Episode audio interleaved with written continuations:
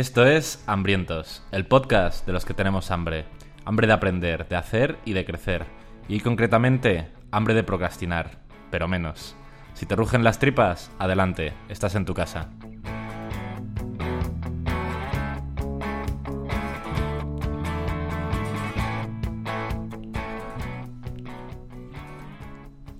Hola, hambrientos, ¿qué tal? ¿Cómo estáis? Estoy aquí con el copresentador del mejor podcast en el que se dicen chorradas de España. ¿Qué tal, Jorge? ¿Cómo estás? Hola Charlie, puedes llamarme secretario.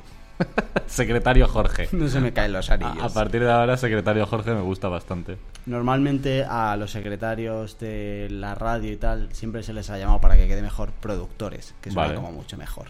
Y el jefe de los secretarios era productor ejecutivo. Pero no deja de ser un secretary manager de Claro, toda la vida. Yo, yo no he hecho radio nunca y no sé si en realidad me estás embaucando para que te llame como una especie de líder que pilota todo esto.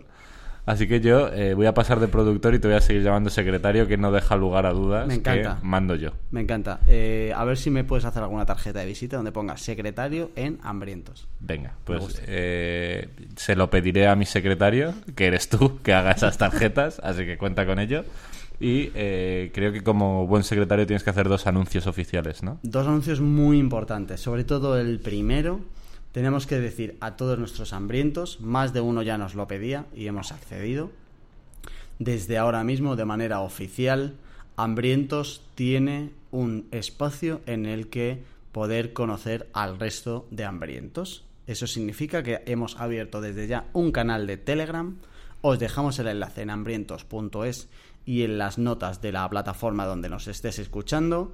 Creo que eh, la manera de escuchar este programa es, ahora le das al pause, ahora que has vuelto, eh, te vas a... Has dicho, le das al pause, pero no lo que tenía que hacer mientras en Steam Claro, Pass. es que le he dado por hecho que le daba- estaba dando al pause. vale, pues. bueno, a ver, eh, vamos, que es que soy secretario, pero becario de secretario. que le, le des al pause, te vayas a las notas de este programa o a hambrientos.es, entres en el canal de Telegram, dejamos el enlacito ahí y digas hola. Hola, hambrientos, estoy escuchando el, el programa este donde lo anuncian. ¿Qué tal? No sé qué, te presentas, oye el nombre, no sé qué, que te interesa, no sé qué, y listo. Y a partir de ahí estarás. a- avisamos de que no es un canal en plan para spamear de hemos sacado programa, ni para vender absolutamente nada. Nada, tenemos- nuestro compromiso eh, absoluto de que no vamos a vender nada. Nada de nada. Es simplemente que eh, tienes en común temas que a nosotros nos interesan, tanto para leer como para escuchar, como para hablar de ellos. Y entonces hemos hecho ese canal de Telegram como espacio para hablar con todos los demás. Hasta ahora nos están llegando eh, personalmente gente que nos escucha y habla de un tema y que si la práctica deliberada y el canal de WhatsApp, etcétera, queremos hacerlo un poco más común para que todos podáis hablar y podáis escuchar a gente que, como nosotros, está interesada en los temas que hablamos. La única diferencia es que nosotros hemos creado este podcast y los demás están entrando después, pero ya está. Claro, eh, la idea de los WhatsApps original era incentivar un poco esto. eh, y de hecho, ahora vamos a hablar de un mensaje de WhatsApp, pero bueno, eh, no tenemos muchas luces porque claramente para incentivar esto es mejor ese canal de Telegram que acabamos de crear. Así que, dicho y hecho. Vale, y el segundo anuncio es una participación de uno de nuestros hambrientos, en este caso es una hambrienta, que no se ha atrevido con el audio, pero sí que nos ha dejado un mensaje muy bonito al canal de WhatsApp. Seguimos dejando el canal de WhatsApp en las notas del programa, 611 13 58 88, para que nos sigáis mandando si es algo que queráis compartir solo con nosotros, que pueda salir en el programa, pues nos lo mandáis y nos hacemos eco aquí. Eh, nos escribe Inés y nos dice, acabo de descubriros, he escuchado dos programas, el de decisiones y el de práctica deliberada, y me han encantado. Solo quería saludaros y animarlos a continuar. Ya está. Mira qué bien, muy conceso. Y luego dice, eh, mi práctica deliberada, entre otras, el email marketing diario. Si tuvieran web, eh, les dejaría mi correo, pero estamos aquí, así que este es mi teléfono. Espero que la práctica deliberada sumada al efecto compuesto os haga explotar de éxitos varios como una supernova iluminando galaxias. En especial para que sigáis metiendo programas. Que estén bien. Joder. Perfecto. Pues un abrazo, cierras el mensaje Inés dándonos un abrazo, un abrazo muy fuerte para ti y muchas gracias por mandar el mensaje. Eh, vete contándonos si has podido poner en práctica deliberada el tema del email marketing diario o no o qué.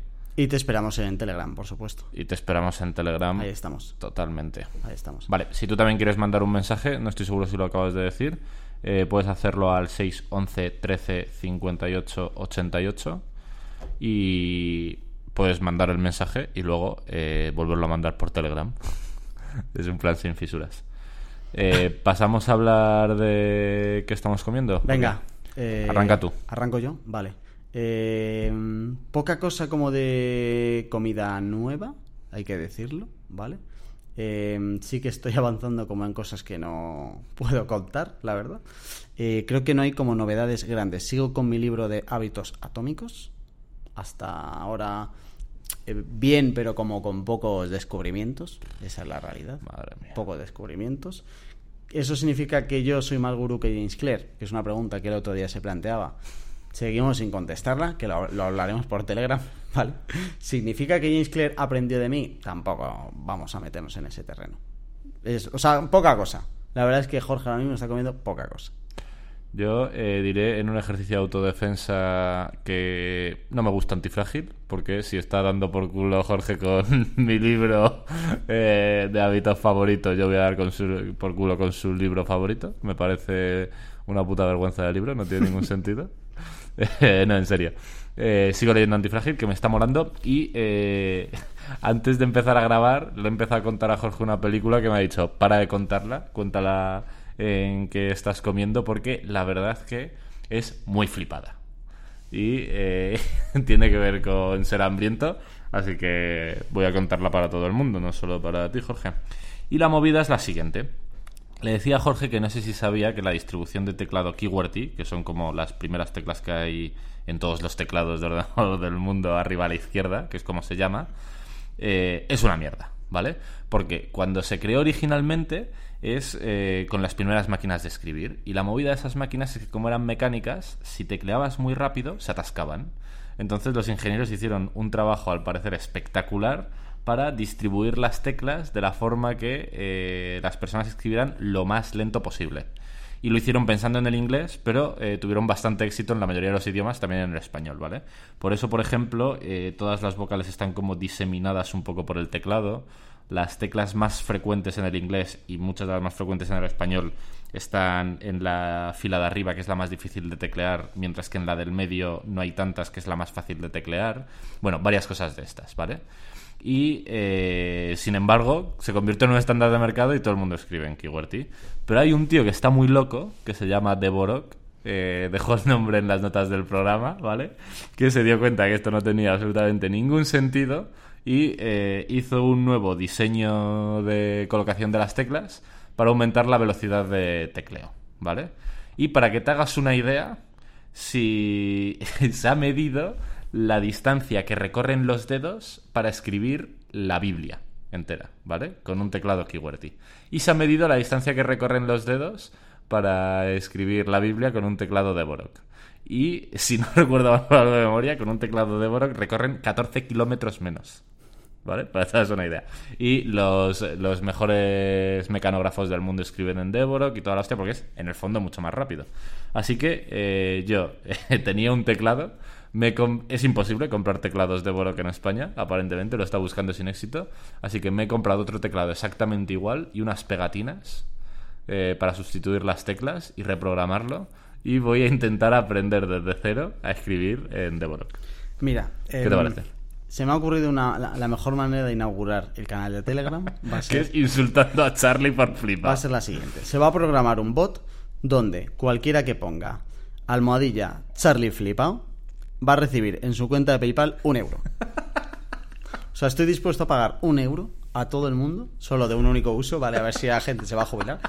Un único uso. Estoy soy capaz de todo el que me deje el PayPal y me demuestre que le ha puesto en el canal de Telegram Charlie Flipao, se va a llevar un euro. El euro más fácil de la historia, pero estoy seguro de que se me va a quedar corto, de que voy a estar dispuesto a pagar muchísimo más.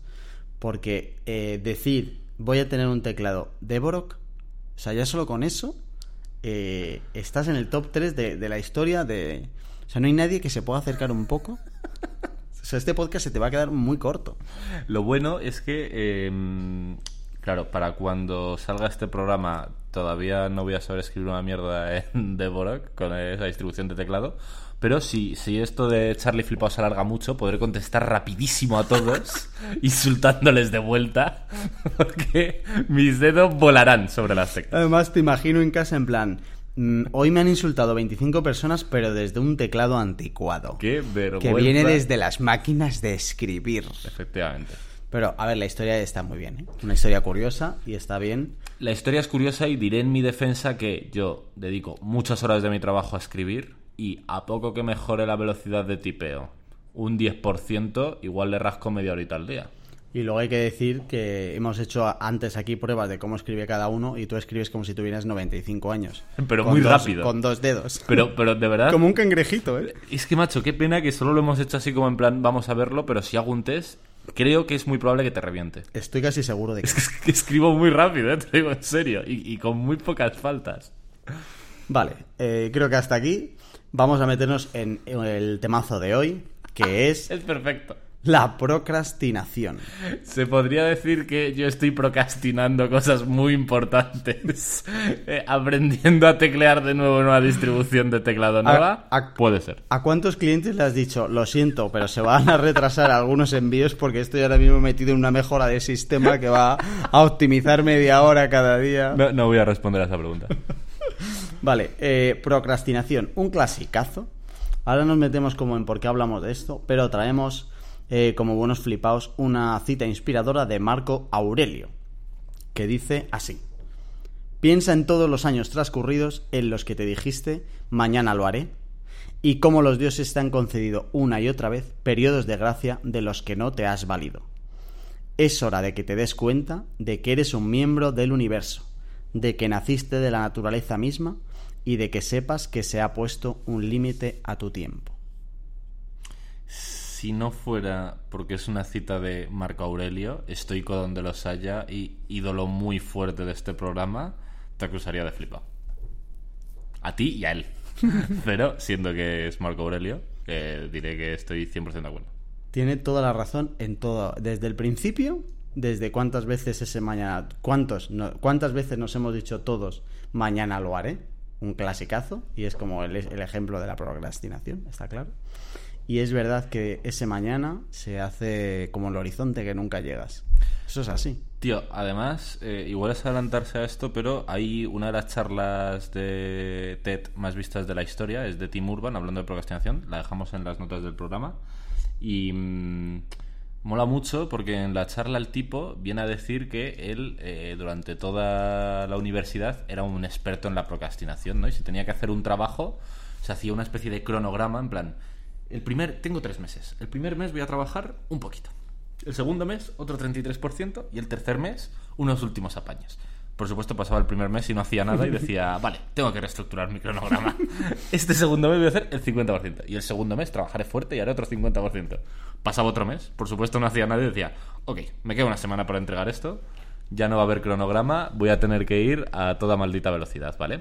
Y el tío venía a decir que eh, cuando habló de esto, un montón de gente le daba la razón eh, de sí, esto lo hemos hecho todos tal, pero que mucha gente le hablaba con- en plan muy rayado, en plan estoy procrastinando un montón tal, y el tío se dio cuenta de que por cómo funciona la procrastinación, si es una tarea en la que tiene una especie de deadline claro, algo del trabajo, un cumpleaños, tal, el sistema de la procrastinación funciona bien, ¿no? Eh, de repente se despierta, él lo llama el monstruo de la procrastinación, te acojonas vivo y aprietas el culo y llegas a tiempo. Pero las grandes cosas de la vida no tienen deadline, como dejar de fumar, ponerte en forma, empezar un negocio, eh, empezar a estudiar en un teclado de Borok. Las grandes cuestiones reales, como no, no tienen ese deadline, el sistema no funciona bien y la gente los procrastina inevitablemente. Y eso hace, de hecho, que hay una estadística por ahí que eh, dice que el 95% de las personas eh, se perciben a sí mismas como procrastinadoras. Claro, y eso genera mucha frustración. Y nos lleva en el por qué hablamos de esto. Eh, hablamos de esto sobre todo porque la procrastinación es una de las grandes razones por las que no conseguimos lo que queremos. Genera mucha frustración. Esa es la clave. Eh, y además tenerla controlada eh, te va a acercar mucho más a tus objetivos. ¿Estamos de acuerdo en que es uno de los estos, no? Total, y a mí me parece aún más sexy que eso, que la verdad es que me parece la hostia de sexy, que al final eh, nosotros hicimos una declaración de intenciones con este podcast, eh, haciendo el primer programa hablando de felicidad, y la procrastinación es la la invitada perfecta para generarte infelicidad. Más allá de que efectivamente si no procrastinas estás más cerca de tus metas, si procrastinas es muy fácil que entres en el, espiral este de barro, lodo, que cuesta un montón salir y que genera profunda insatisfacción. En la charla esta TED, eh, eh, ¿cómo lo llamaba? Eh, no me acuerdo, como el, el sucio patio de juegos o algo así. ¿Conoces a alguien que no procrastine? Es imposible. Creo que no, creo que no. En, un área de su vida o en otra. Y en mayor o menor medida. Conozco, yo en, yo en particular soy un gran procrastinador y conozco gente mucho menos procrastinadora que yo, pero eh, en un área o en otra todo el mundo mete la gamba. ¿En, qué dirías que procrastinas tú más? Eh, pues no lo sé, nunca lo he pensado, la verdad. O sea, no, no sé si tengo como un área concreta en la que más se me vaya. Sí que he notado que mm, hasta que no lo convierto como en algo... O sea, donde más procrastino es en algunas cosas donde en mi cabeza eh, sale el debate entre eh, si lo hago o no lo hago. O sea, hay un montón de cosas donde ese debate no está. Yo no me planteo el no hacerlo, ¿vale? O sea, yo no me planteo el eh, hoy no voy a leer. ¿Vale? Hay, hay cosas que no. Pero sin embargo hay otras como que tengo menos interiorizadas donde digo, es que hoy no sé qué, lo hago, no lo hago. Y cuando empiezo a dudar, hay más posibilidades de que lo anule, ¿sabes? Vale. Pero no, no sé si es en un área solo, la verdad. Es que al final, un punto de, también del que hablaremos después, que mm, creo que mm, es muy importante, y es que mucha gente piensa que la procrastinación es un problema de gestión del tiempo, y realmente la procrastinación es un problema de gestión emocional la mayoría de la gente no procrastina porque le falta tiempo para asumir según qué tareas, sino porque no es capaz de lidiar con las emociones que le supone según qué tareas eh, afrontarlas o lo que sea, y eh, opta por una opción más sencilla. Vale, estamos de acuerdo entonces que la primera premisa es tienes que vivir con la procrastinación. O sea, no, es imposible que... No, no puede ser tu objetivo eliminar la procrastinación para siempre. Totalmente. Tienes que saber controlarla. Y, para mí, hay, el primer paso para eso es ser consciente cuando procrastinas. Es decir, evitar engañarte a ti mismo. o sea, creerte los argumentos que tú te estás dando para procrastinar. Y eso es importante, porque cuando ya eres consciente de eso, eres más consciente de, los elementos que te han llevado a procrastinar. Y es un poquito más fácil. ¿Vale? Eh, yo creo que ya hay algunas cosas donde no me debato y antes sí, porque ya las tengo como muy interiorizadas y tienen determinados elementos como por ejemplo estar acotado en el espacio y en, el tiempo. Y entonces creo que con eso procrastino un poco menos. Donde más me cuesta es en las cosas como más a largo plazo, eh, que, ni, que ni tengo sistematizadas ni tengo fecha de fin. Claro, antes podías procrastinar cuando tenías un examen y entonces pues ya está, pues llegaba 24 horas antes del examen y ya no había manera de procrastinar y ya está. Eh, pero lo que tú dices, cuando al final hay eh, cosas donde que tú quieres hacer o que quieres mejorar, eh, pero que podrías empezar mañana exactamente igual que hoy y nada te cambia, ahí es donde está el reto. Y de hecho tenemos traemos hoy un poco como cosas para reducir la procrastinación. Pero bueno, ahora como idea nos quedamos en que la procrastinación no se elimina, solo se reduce. Total.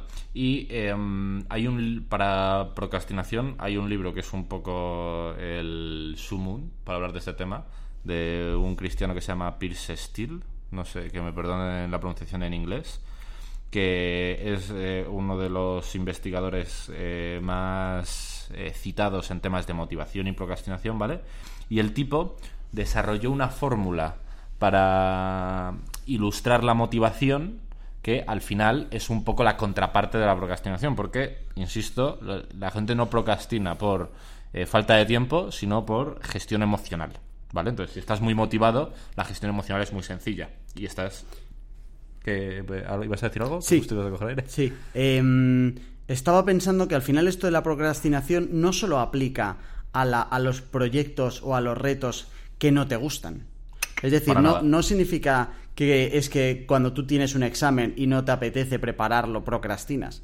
También puedes tener procrastinación en proyectos que sí que te gustan. Y ahí entra un poco lo que tú decías ahora mismo de la motivación, eh, que creo que, o por lo menos a mí me pasa que eh, los cuando no te gusta un proyecto, tú aplazas hasta el final. ¿vale? Y al final pierdes excelencia. Lo dejas para el final y si en un examen podrías haber sacado un 8 o, en un trabajo que te han pagado podrías haberlo hecho perfecto, pues lo vas a tener que hacer peor porque llegas justo, notas lo que sea, ¿vale?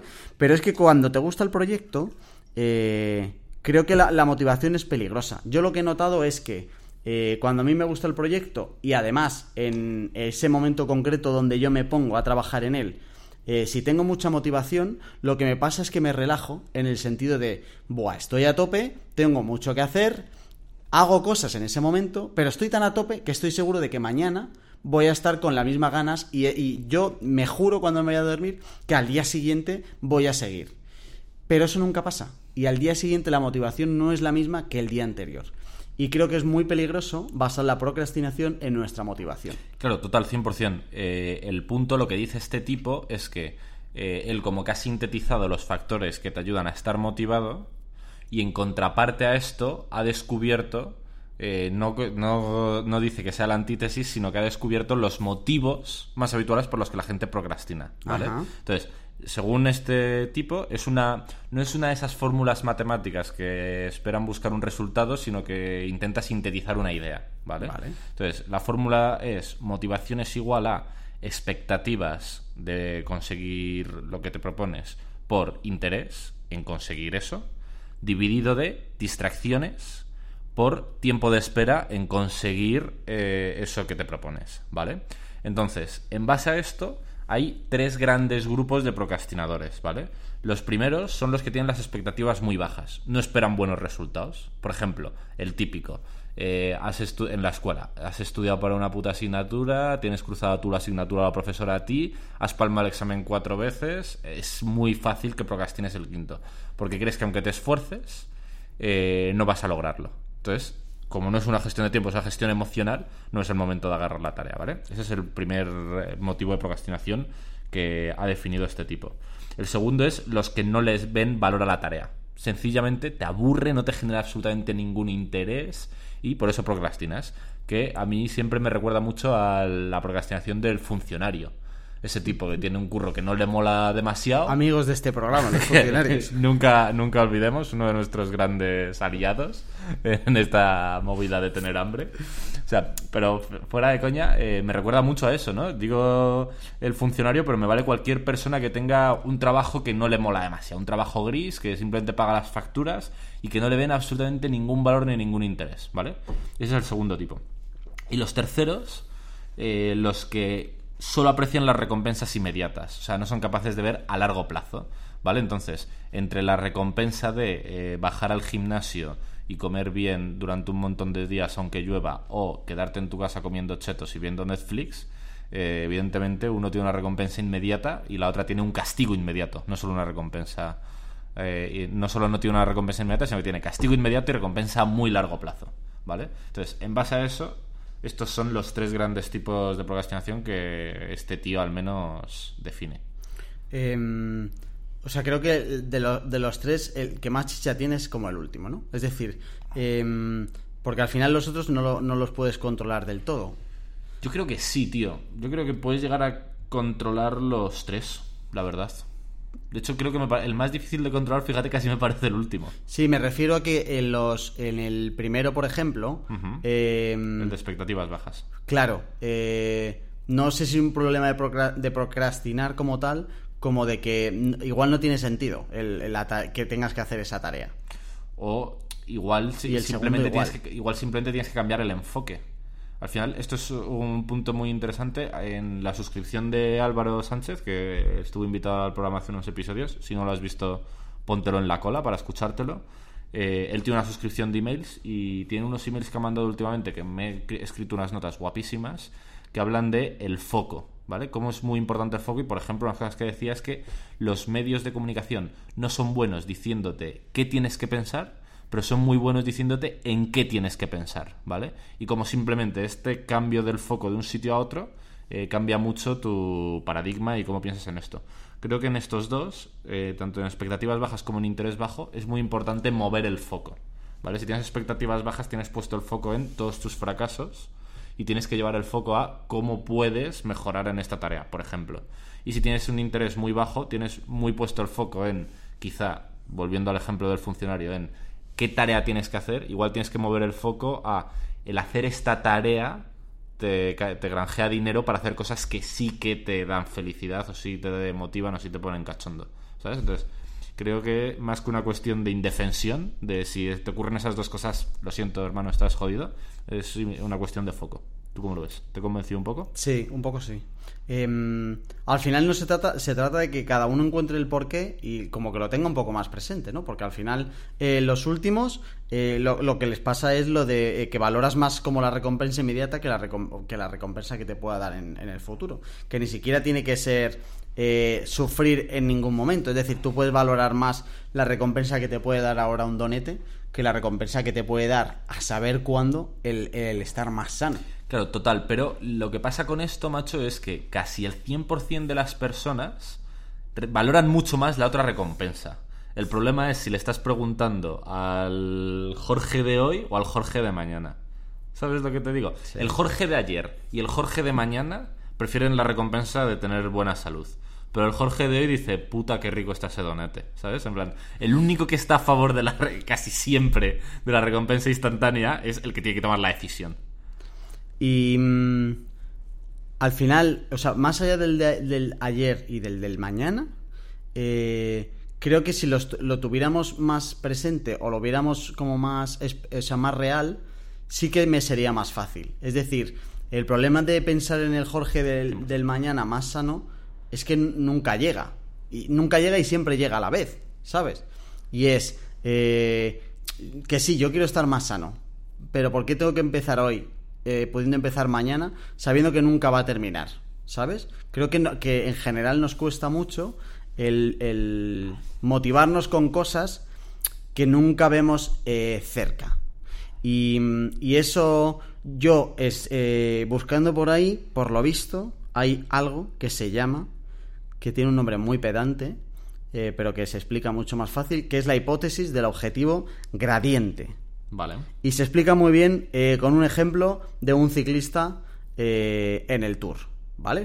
Cuando uno empieza una etapa del Tour y tiene 200 kilómetros por delante, lleva 50 kilómetros y dice, joder, estoy bastante cansado, esto, esto está siendo duro. Cuando lleva la mitad de la etapa dice, ¿qué cojones hago aquí? Estoy muy reventado, eh, me queda la mitad todavía y no sé si voy a terminar.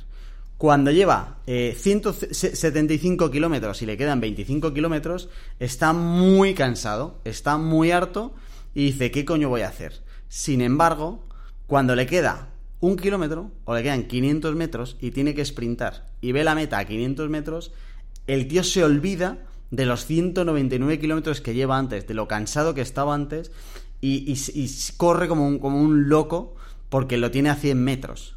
Por lo visto eso se llama el objetivo, el, o sea, con esto se ejemplifica la hipótesis del objetivo gradiente, que al final no deja de ser que aceleramos mucho más cuanto más cerca estamos de la recompensa.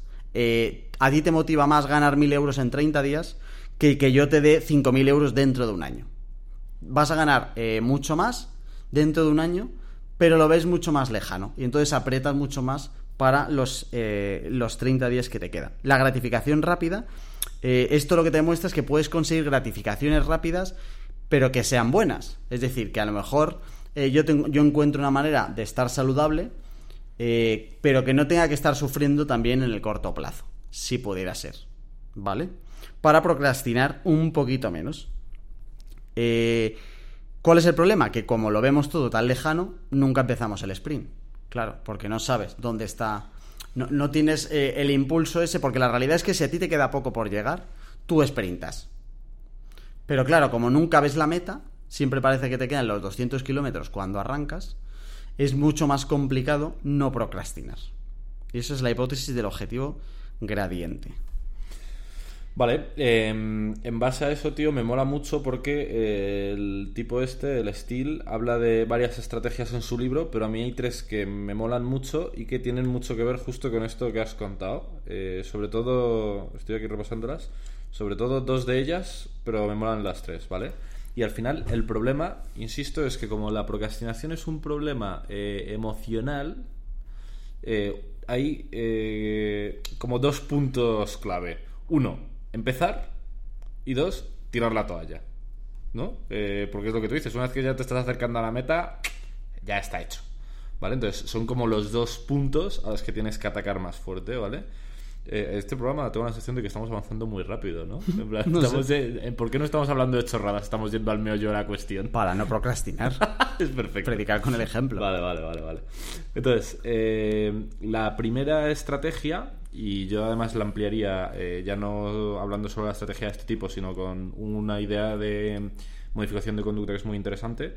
La primera estrategia habla de planificar de forma muy específica, ¿vale? Si tú quieres tener mejor salud, concreta muy bien, eh, lo hemos hablado también en otras ocasiones, hablando de objetivos y sistemas, ¿vale? Concreta muy bien cómo va a cristalizar para ti el tener mejor salud. Y no intentes como intentar una revolución de un día para otro. Si tú eh, comes todos los días Kentucky Fried Chicken, que no sé quién puede comer esa guarrería, eh, tomas de postre donetes y nunca haces ejercicio, si aspiras a empezar a comer todos los días brócoli y garbanzos y entrenar tres horas al día, vas a fracasar seguro, ¿vale? Entonces, eh, no intentes como si tu objetivo es estar más sano, eh, convertirte en una Dalí de lo sano, sino de planifica de forma específica en qué se va a concretar. Entrenar dos días a la semana y a qué horas y en dónde y qué ropa vas a llevar puesta y todo. Planifícalo absolutamente todo. En comer verdura cuatro veces a la semana, me da igual, ¿vale? Pero planifica de forma muy específica, ¿vale? Em, eh, esto no va tanto como planificar de estar organizado, porque lo que estamos diciendo todo el rato es que eh, tu problema cuando procrastinas no es de no estar organizado, pero sí que sirve, que yo también lo tenía apuntado, para eliminar decisiones cuando ya te enfrentas a la tarea. Es decir, eh, elimina cualquier planificación cuando te toque ir a hacer las tareas. Que no tengas que sentarte y decir, oye, voy a montar lo que sea eh, y me tengo que sentar a ver dónde me quedé y qué tengo que hacer hoy, porque eso sí que te frena. O sea, eso es eh, evitar emociones que te puedan influir, pero no es que te estemos arreglando el problema de la planificación como tal. No, no, tiene que ver con, con planificar como tal, sino con que no tengas que decidir nada en el proceso. Eso es. Esto es lo que decíamos al principio, ¿no? Eh, están muy desalineados tu yo de presente con tu yo futuro. Están absolutamente. y tu yo pasado. Están absolutamente desalineados. Entonces, como el yo presente es un cabrón tomando decisiones porque prefiere la gratificación, encárgate de que tu yo pasado las tome por él.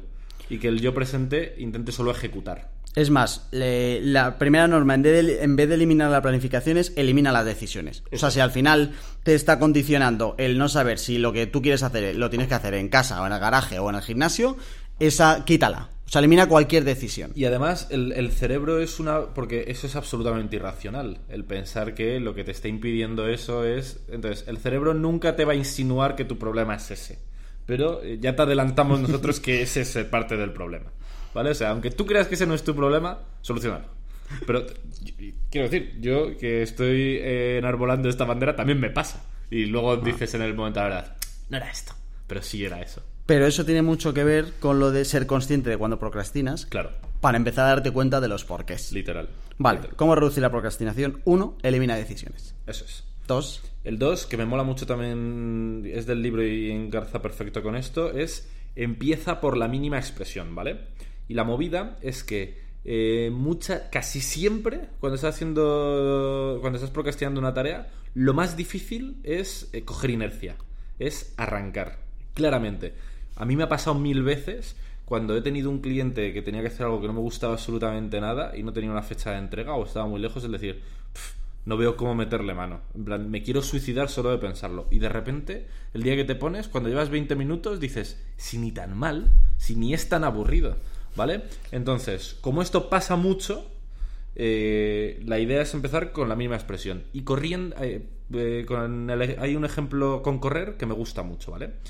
Eh, imagínate que tú dices, quiero ser más sano, así que me voy a planificar dos días a la semana, los martes y los jueves. Según llegue de trabajar, ir a correr, ¿vale? Ya has hecho la primera parte, has eliminado la toma de decisiones, ¿vale? Vas a llegar a casa y vas a decir, madre mía, qué puta pereza salir a correr ahora. Está lloviendo, qué puto infierno. Vale, pues, como vas a empezar por la mínima expresión, tu objetivo único, ineludible es ponerte la ropa de correr, plantarte las zapatillas y salir al portal. Y dar 10 pasos corriendo. Luego, si quieres, te vuelves a tu Kelly. En plan, si de verdad hace tanto frío, si de verdad estás tan cansado, demuéstratelo a ti mismo. Haz eso y después de los 10 primeros pasos, te giras y vuelves. O sea, son 10 pasos, de verdad. Y te, y te vuelves a tu Kelly. Has cumplido, no hay ningún problema. Y te sorprenderás que si implementas esta estrategia, vas a salir a correr casi siempre.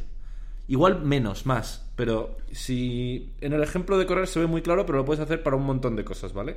Implementa una mínima expresión y lo puedes complementar con una estrategia que hablamos, creo que era en el podcast anterior, que era eh, la de no fallar dos veces. Implementa esta mínima expresión y nunca te permitas fallar dos veces seguidas. ¿Vale? Entonces, si hoy no te apetece nada salir a correr, te las zapatillas y sales esos 10 pasos. Y si un día fallas en hacer incluso eso, al día siguiente solo te tienes que comprometer con eso. Y con eso cumples. Eh, los dos ejemplos que has puesto refuerzan muy bien eh, algo que hablábamos antes, que es, eh, al final, lo duro de la procrastinación es cuando no estás ultra motivado para hacerlo. Claro. Pero claro, es que la segunda parte está muy bien y yo también la he vivido y es que te puedes motivar haciéndolo. Es decir, tú 100%. puedes empezar, que el ejemplo que has puesto tú a mí me ha pasado mil veces, de "F, perezón, no tengo ninguna necesidad de hacer esto hoy, ni el Jorge de mañana, ni el de pasado, ni el de ayer. No hay ningún Jorge que venga a mí a decirme... ¿Vale? Porque estamos poniendo ejemplos como de mejorar la salud, pero yo que sé, tú puedes decir, me gustaría escribir un libro, ¿vale? Nadie va a decirte, ¿dónde está mi libro? Nadie va a decirte eso, entonces no hay ningún problema. Pero joder, tú sabes que si terminas el libro, tienes una recompensa muy buena en algún momento. Te lo digo, por- o sea, quiero poner como otro ejemplo, porque el ejemplo del libro sí que termina en algún momento, ¿vale? Sí que Vale. podrías ver, Vale, vale, estará muy lejano, pero bueno, es un horizonte donde tú sabes que algún día eso puede pasar y terminar y ya está. El que en correr puede ser lo de la maratón, ¿vale? Eh, puede que no estés motivado para empezar a escribir, pero es verdad que muchas veces cuando tú te pones encuentras la, motivaci- la motivación después. Y eso ayuda mucho porque llevas un rato escribiendo desmotivado, pero luego ya empiezas a escribir motivado. O sea que al final te puede ayudar mucho para entender que a veces la motivación va después de la acción. Claro. Y eh, total, total, 100% alineado. Y estas dos estrategias eh, son muy interesantes y muy útiles para lo que tú hablabas en el gradiente este, para uno de los eh, primeros escollos, que es arrancar. Ok, vale, ya has arrancado. El problema es que el siguiente gran escollo es que efectivamente la meta está muy lejana, ¿vale? Y este autor en el libro lo concreta en las distracciones, ¿vale? Porque si recordábamos en la fórmula, los factores que restan, los que dividen, es eh, las distracciones por el tiempo eh, de espera en obtener la recompensa, ¿vale? Entonces, eh, la forma, la mejor forma de solucionar esto es adelantarte a las distracciones. Esto tiene que ver mucho con ser, estar presente, o sea, eh, darte cuenta cuando estás procrastinando, ¿vale? Entonces, lo que recomienda este tipo es, cuando quieres mejorar tu procrastinación en una tarea, primero tienes que averiguar cuando procrastinas en esa tarea, cuándo lo haces y cómo lo haces, ¿vale? En qué momentos dices, "Pff, esto no lo voy a hacer ni en pedo, y qué haces en su lugar, ¿vale? Eh, imagínate, con el ejemplo del trabajo. Eh, cuando después de comer te tienes que poner a currar en tu casa, si eres autónomo, y después de comer dices, es que no hay manera. Te has puesto en la comida a ver una serie de Netflix y en vez de un capítulo te has zampado cuatro y a la que te descuidas son las 5 de la tarde. A mí no me ha pasado nunca, ¿vale? Esto me lo ha contado un amigo. Entonces, eh, en este caso concreto, si has llegado a tomar conciencia de esto, es muy fácil eliminar la tarea. ¿Cómo? Pues imagínate, con una aplicación que te bloquee Netflix de 3 a 5, ¿vale? Eh, en vez de intentar convertirte en una especie de superhombre capaz de superar las distracciones, ¿vale? Te das herramientas para que las distracciones no te afecten.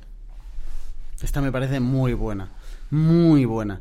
Y es verdad que nos pensamos que somos capaces, porque nos parece tan tonto decir, Claro. pero ¿cómo que Netflix va a mandar sobre mi vida? Y la realidad es que, mm, mira, Sí. Es que, mira. Spoiler, sí. Y aunque sea muy orgulloso, por si acaso no debatas. O sea, no te la como- jodes. Vale. eh, oye, que eres, eres mucho mejor que Netflix, que tu móvil. Habrá que hacer algún día del móvil, ¿eh? Y las Oh, notificaciones oh, fijo. va, va. De no sé qué, tal. Pero bueno, has ganado tú, pero ya está. Déjalo fuera, porque es verdad que si no, mm, por ahí pueden venir. Eh, esta, esta me rechina un poco de todas maneras, porque no sé si hay un poco más de planificación que de gestión de las emociones, la verdad. Claro, pero cie- 100%, pero el punto es que estás planificando para ahorrarte la gestión emocional, ¿vale? Ajá. En plan, cuando en el Vale, ejemplo este, vale. tú acabas de terminar de comer y eh, Netflix con el autorreproductor te pone siguiente capítulo se reproducirá en 10 segundos, ¿vale? Ahí la gestión emocional de decir, me voy a levantar del sofá calentito de puta madre y de esta serie tan divertida para ponerme en la puta silla fría a trabajar. Esa gestión emocional es muy difícil. Sí, sí, sí. Entonces, la idea de esto es adelántate, ahórratela. Vale, vale, vale. Vale, yo tengo un par de ellas más a añadir. A ver qué te parecen, porque tenía cuatro y dos ya las, las has traído tú. La, la de las decisiones. Bueno, miento, miento. Eh, la de las decisiones eh, están en común y luego me he sacado yo tres, que es entre cosas que he visto que estaba de acuerdo y otras que me he metido yo de mi factoría. Vale. ¿vale? Por supuesto, estas segundas tienen mucho más valor. Eh, uno, al tener el objetivo a largo plazo, creo que puede ser bueno e interesante encontrar la manera de dividir ese largo plazo en muchos cortos plazos. Es decir, que Vale. a lo mejor esto termina con mi libro terminado, ¿vale? Pero puede que a mí me dé picos de motivación o picos de, de eh, recompensas antes. ¿Qué recompensas puedo tener yo eh, antes de terminar el libro entero, ¿vale? Yo que sé, imagínate que con cuatro capítulos se lo enseño a alguien, ¿vale? Para que me dé un poco la este y yo note un poco que ya alguien me está leyendo o el primer capítulo lo publico en internet, y- o sea, de intentar encontrar cosas para que el largo plazo, para no aplazar la recompensa hasta el final y poder ir eh, ganándome recompensas antes. Que creo que no es lo mismo que ir dándose premios. Es decir, creo que no es lo mismo que ir una semana a hacer ejercicio y entonces me hincho a paella. No sé por qué me he metido con la paella. La verdad, Pero- con la pizza o con la hamburguesa. Pero, ¿y por qué crees que no es lo mismo? ¿Cuál crees que.? O sea, la, la, mm, eh, la ciencia de la modificación de la conducta habla mucho de esto y utiliza ese tipo de recompensas que acabas de citar tú en un segundo caso, como que no es lo mismo. Y está muy comprobado que funcionan. Creo que el matiz está en que la recompensa que te estás dando con lo de la paella nada tiene que ver con la recompensa final. Es decir, es un 100%. premio a cumplir el castigo. Pero yo hablo de intentar encontrar recompensas que estén directamente relacionadas, o sea, recompensas a corto plazo que estén directamente relacionadas con la recompensa a largo plazo. Es decir, que si tú al final quieres convertirte en un tío que salga a correr siempre, puedes tener una recompensa que es terminar carrera de 10 kilómetros, ¿vale? O si quieres ser profesional de atletismo, pues que- quedar primero en una carrera de 10 kilómetros.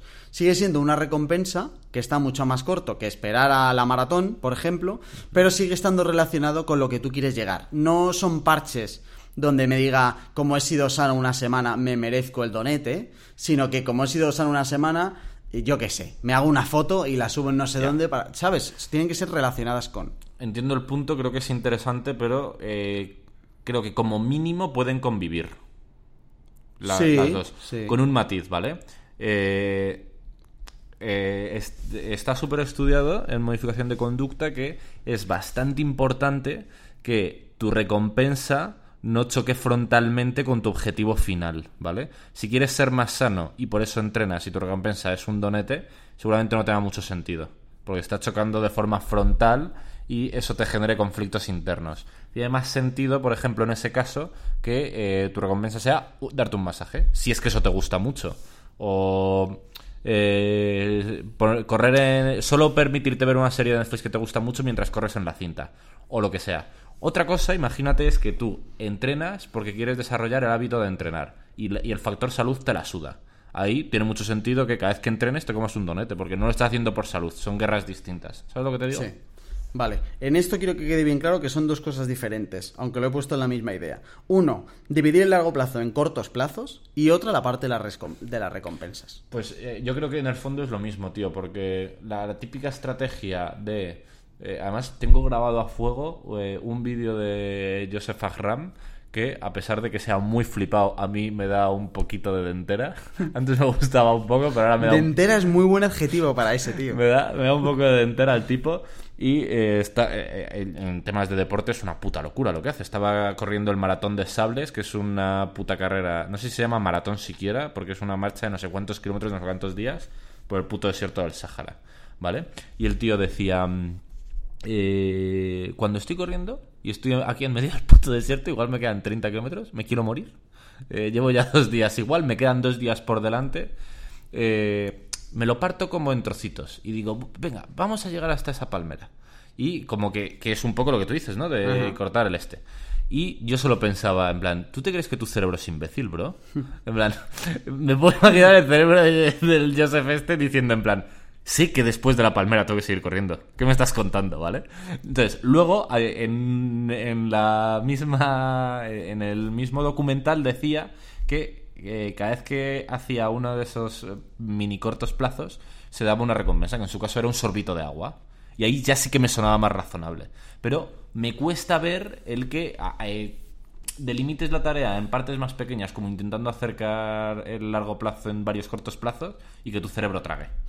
Me cuesta mucho. Es que en el ejemplo que has puesto tú no hay procrastinación. O sea, ese tío no dice voy a dejar la carrera para mañana. Va todo el rato sufriendo. Total, pero podría decir dejo la carrera. Sí, pero no procrastinas, abandonas. Es No, bueno, diferente. era, era un, ej- era un ejemplo para definir mi punto. Yo a lo No, que voy no es me que. líes, no me líes. Yo a lo que voy es que. eh, si tú tienes como objetivo el proyecto es escribir un libro, que no te pongas a escribir un libro como, como objetivo final, sino que tú tengas eh, recompensa variable de escribir un capítulo. ¿Vale? Eso puede ir eh, con una recompensa asociada o puede ir sin recompensa asociada. Lo que yo voy es que el planteártelo como eh, por capítulos en vez del libro que está mucho más lejos te ayuda a procrastinar menos si tú sabes si tú sabes que te quedan cinco hojas para terminar tu capítulo no es lo mismo que escribir cinco hojas para continuar tu libro. Vale, pues eh, creo que si es que te ayuda a procrastinar menos, que puede ser, a cambio corres el riesgo de que te plantes.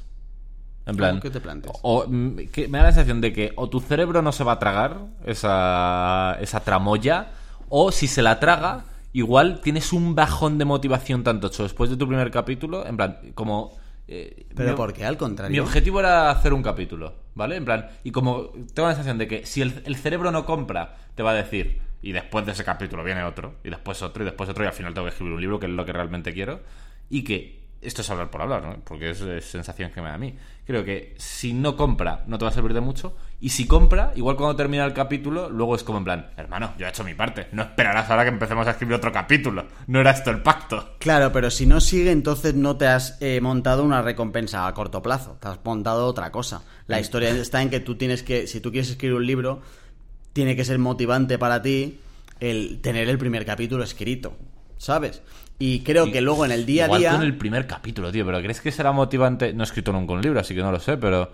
eh, Mucho más. ¿Crees que será motivante el séptimo capítulo? Muchísimo más. ¿Qué va? Sí, sí, sí, muchísimo más. Si tú llevas ya la mitad del libro y tienes un montón de cosas desarrolladas y tal, y te queda como decir dónde va a terminar esto, eso es- tiene que ser mucho más motivante que la página 1. Vale, es muy, muy importante que si alguno de los hambrientos que nos está escuchando ha escrito un libro, eh, nos mande un audio al 611 13 58 88 explicando cómo yo tengo razón y Jorge no y le den los morros. Mira, me, me mojo un poco más. Eh, vamos a, a irnos a algo más casual, Vale. como un blog. Estoy seguro de que a mí me sería mucho más fácil va, escribir un artículo después de llevar eh, 10 semanas haciendo uno. O sea, que es más fácil la semana 11 que la semana 1. Mira, yo con el, con el caso concreto del blog he estado ahí, ¿vale? Eh, recuerdo absolutamente la motivación y el hype que tenía con el primer artículo y recuerdo perfectamente que le dediqué 37 horas a escribirlo y recuerdo también perfectamente cómo lo abandoné en el 18.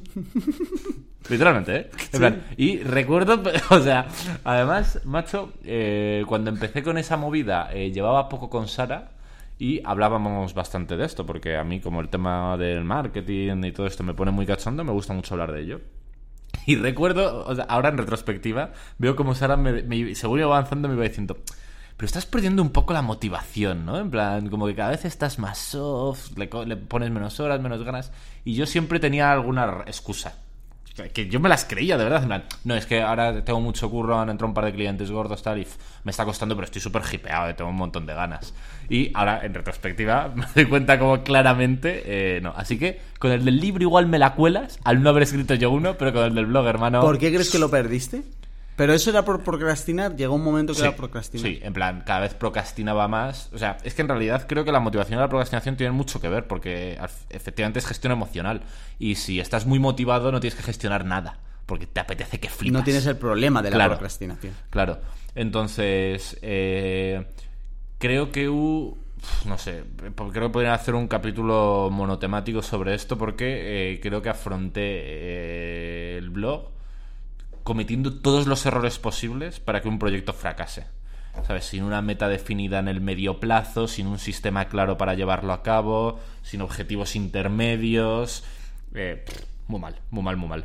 Y encima eh, tuvo otro fallo gordísimo que es que eh, tenía un objetivo final de ser el blog que era eh, excluyente con el blog. ¿Sabes? Mi principal objetivo era captar clientes, porque lo hice cuando me puse de autónomo, y a más clientes, menos tiempo para el blog. ¿Sabes lo que te digo? Entonces, en- era en- encima un poco perverso. O sea, estaba todo muy mal montado. O sea, llegabas a la recompensa final y se machacaba cualquier otra... Y machacaba el sistema Claro. a través del tal. Y ahora en retrospectiva me arrepiento mucho porque me interesaba mucho, me habría interesado mucho más mantener el blog que conseguir clientes. algunos clientes más, unos pocos más de euros. Vale, dos más que doy de cómo reducir la procrastinación. Una de mi cosecha, que es aprovechar los picos de motivación. Que esto yo creo que es de, de donde estaba mi problema, donde sigue estando. Y es, me confío cuando estoy ultra motivado. ¿En serio? Cuando, sí, cuando yo me pongo a las 12 de la noche y termino a las 4 de la mañana y avanzo un montón de 4 horas, digo, mañana vuelvo por aquí, no sé qué, ya es totalmente imposible que esto se me vaya. Y han podido pasar semanas e incluso meses hasta que lo he vuelto a retomar. Qué fuerte. Y eh, creo que aquí la clave está en aprovechar muy bien los picos, siendo consciente de que no van a ser eternos, ni siquiera recurrentes. Vale. Esto por lo- al que le, le pase lo mío, ya te digo que es cosecha mía, que yo lo he sufrido y es como una regla que me aplico a mí Y, mismo. y, tío, ¿cómo, mm, ¿cómo se convierte eso en accionable? Eh, pues mira, ha habido veces que cuando yo estaba ultra motivado, estaba tan tan motivado que estaba totalmente confiado de que iba a salir todo, ¿no? Y entonces digo, vale, pues lo dejo por hoy, porque al final mañana voy a poder seguir haciendo las tareas que me quedan pendientes.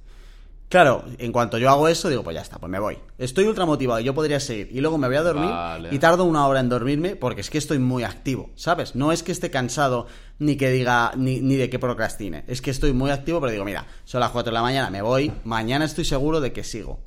Claro, eh, Y pierdes el en, momento en cuanto y haces eso, se ha acabado. Es- si tú estás motivado ahora, no aplaces. No confíes en que vas a estar igual de motivado Vale. en el corto plazo, porque no va a volver a pasar. Luego pasa en el largo plazo. Llega otro momento donde digo, venga, va, que sí, no sé qué tal. Me pasa mucho que me, me duele el arranque. Antes me pasaba lo de eh, tener muchas decisiones que tomar. Y entonces sabía que me iba a poner con el proyecto, pero no sabía exactamente, o sea, tenía que tenía ese chip de tener que mirar dónde me quedé y qué cosas me quedaban, como volver a meterme en todo el contexto. Sobre todo eh, pasa mucho, y esto puede ayudar a los demás, en los proyectos en los que no estás todos los días, porque al final si estás en proyectos recurrentes lo tienes bastante controlado, yo en mi trabajo diario sé cómo está todo y sé perfectamente qué es lo que tengo que hacer y qué es lo que me queda del día anterior, pero como te vayas a algo que cojas una vez por semana una vez cada 15 días, algo así, que quieras escribir un libro y que el libro lo vayas a coger una vez al mes, coger el hilo y retomar el hilo y enfocarte otra vez puede costar mucho. Entonces es importante aprovechar al máximo cuando estés motivado, estés enchufado y, y- y tengas bastante controlado el proyecto. Una estrategia que, que creo que engarza bien aquí, que es muy típica de los puristas de Get Things Done y los sistemas más míticos de, de resolución de tareas y tal, es eh, en ese tipo de casos que dices tú, que no son diarios, recurrentes, tal, documentar al final de la tarea. Para que sea mucho más soft el momento de rearrancar, sea al día siguiente o sea cuando sea.